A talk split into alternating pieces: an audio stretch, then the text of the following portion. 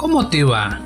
Nos encontramos nuevamente para seguir comentando el Salmo 103 y hoy toca compartir el comentario al versículo 11 que nos dice así. Cuanto se alza el cielo sobre la tierra, así de inmenso es el amor de Dios por los que lo temen. La distancia entre el cielo y la tierra vistos desde la cultura hebrea era un infinito. Cielo podría significar todo el universo, el cosmos, la creación. La comparación es bien fuerte porque se pone al mismo nivel el amor de Dios con la inmensidad de la creación. Como decíamos en el versículo 8, ¿te acordás? Es un Dios moral, un Dios personal y lleno de amor por los suyos. Ese sin límites del amor de Dios está dirigido a quienes le temen. Temor. Sí, temor. El temor de Dios es uno de los temas más importantes del Antiguo Testamento. Pero no tiene que ver con el miedo, ¿eh? Ojo. De hecho, la Biblia repite decenas de veces la frase no tengas miedo yo estoy contigo. Por lo tanto, el temor de Dios no hace referencia a la presencia terrorífica que nos desborda, sino a la reverencia y la confianza ante el Dios creador y misericordioso.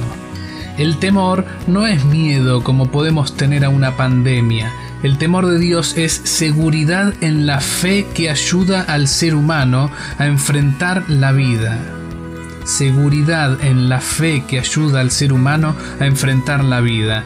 Temer a Dios es desterrar nuestros miedos y eso nos hace sabios, porque el temor del Señor es el principio de la sabiduría. Eso lo puedes encontrar en el proverbio número 1, en su versículo 7.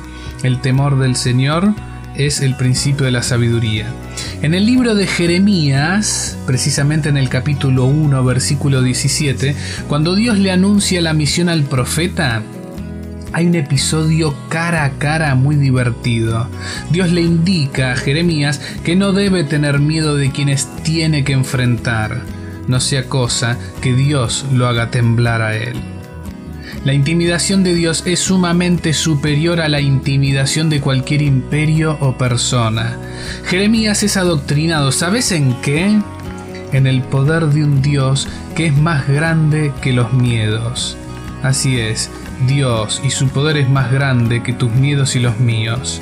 Del mismo modo que Pablo invita a ser libres siendo esclavos de Cristo, la humanidad es invitada a vencer los miedos temiendo al Señor.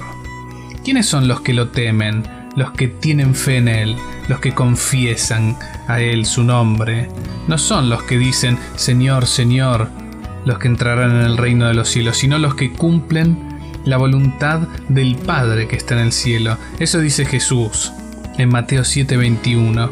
Y la voluntad del Padre se sintetiza, no se simplifica, ¿eh? se sintetiza en la primera carta de Juan, capítulo 4, versículo 8, que habla de amar para conocer a Dios. El amor de Dios hacia la humanidad es interminable. Soy Mariano Serer Mora y charlo con vos desde Acer Ya Producciones. Te esperamos en el próximo podcast sobre el Salmo 103.